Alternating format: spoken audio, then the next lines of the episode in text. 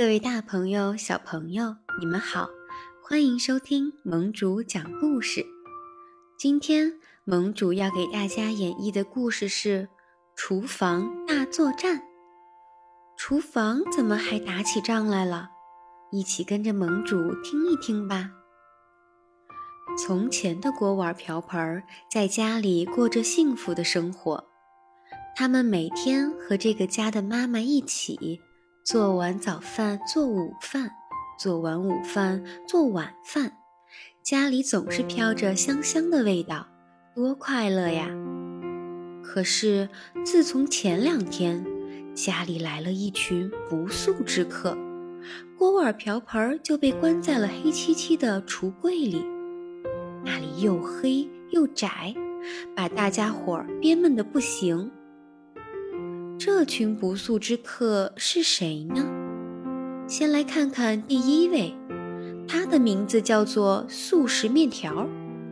听说这速食面条用开水泡一泡，三分钟就能吃了，而且吃的时候用的还是一次性的筷子，吃完直接扔掉，都不用洗。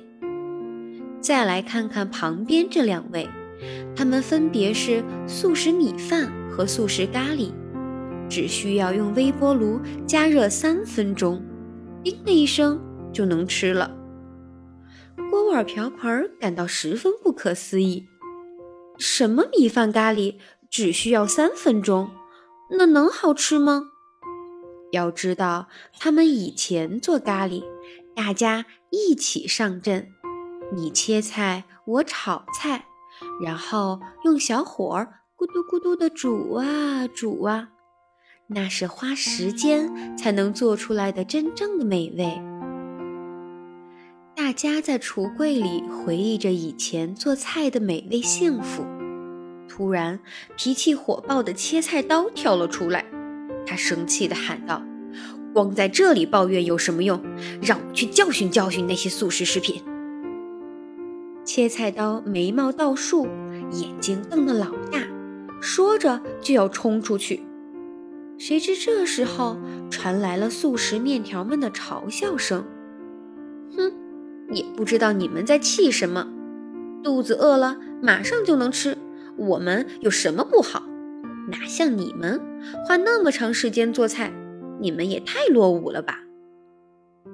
本来就生气的切菜刀听到他们的嘲笑，这下可真的忍不了了。他哇呀呀呀地朝着速食面条冲了过去，只听“砰”的一声，原来是切菜板老大挡住了切菜刀。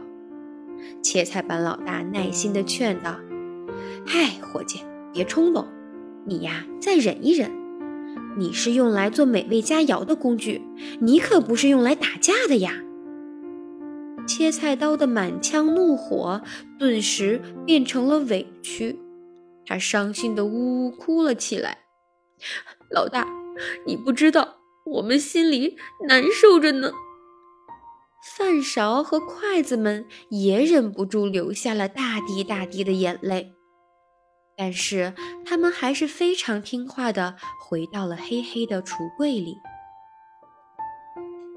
第二天，大家伙儿有气无力的在橱柜里忍耐着。忽然听到切菜板老大在外边喊：“嗨，伙计们，大家快出来吧！来，咱们好好的露一手。”嗯，我们终于可以重新上场啦！锅碗瓢盆开心极了。切菜刀笑眯眯地说：“好嘞，是时候让那些速食食品见识见识咱们的真功夫了。”唰的一声，西红柿一分为二。怎么样？这把菜刀够快吧？接下来他一眨眼，咔咔咔咔咔，又把卷心菜切成了细丝儿。这个功夫可真了得。第二个上场的是带把的小汤锅，金黄的玉米被撒进了锅里，咕嘟咕嘟咕嘟咕嘟，慢慢的煮了起来。饭勺轻轻地、温柔地把热乎乎的米饭盛进了碟子里。接下来又轮到切菜刀了，咚咚咚，先来一招快刀斩洋葱，然后嗖嗖嗖，土豆皮就削好了。旁边的炉火上，平底锅扑哧扑哧的发出声音，长筷子兄弟正在煎牛排呢。还有圆勺子，他在大锅里不停地搅拌。没一会儿，浓郁的香味就充满了整个房间。小朋友们猜一猜，他们在做什么呢？是美味多汁的牛肉饼，黏糊可口的咖喱饭，还有浓香玉米汤和甜美的沙拉。瞧瞧，多鲜美呀！大家伙儿好久没有这样做饭做菜了。每个人都非常的开心满足。切菜板儿，等大家都做完了饭，才开口解释道：“其实这家的妈妈生病了，一直到昨天，她都没办法进厨房，只好啊，请速食食品来帮忙。”呀，大家这才明白过来。原来人家速食食品是来帮忙的，嗨，是他们错怪了速食食品。切菜刀大大方方地向速食面们道歉，他诚恳地说道：“对不起，我之前太冲动了，误会了你们。”速食面也不好意思地挠挠头，说道：“嗨，我们也不对。”你们做的饭可真香，确实厉害。大家互相握握手，都哈哈的笑了起来。从今以后呀，他们还会一起在厨房里快乐的生活下去。小朋友们，咱们呀，遇到困难的时候也不用着急，再耐心的等一等，也许你就会发现。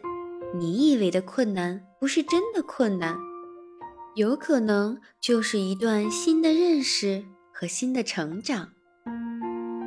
好了，今天的故事就分享到这里了，我们下一期故事再见吧。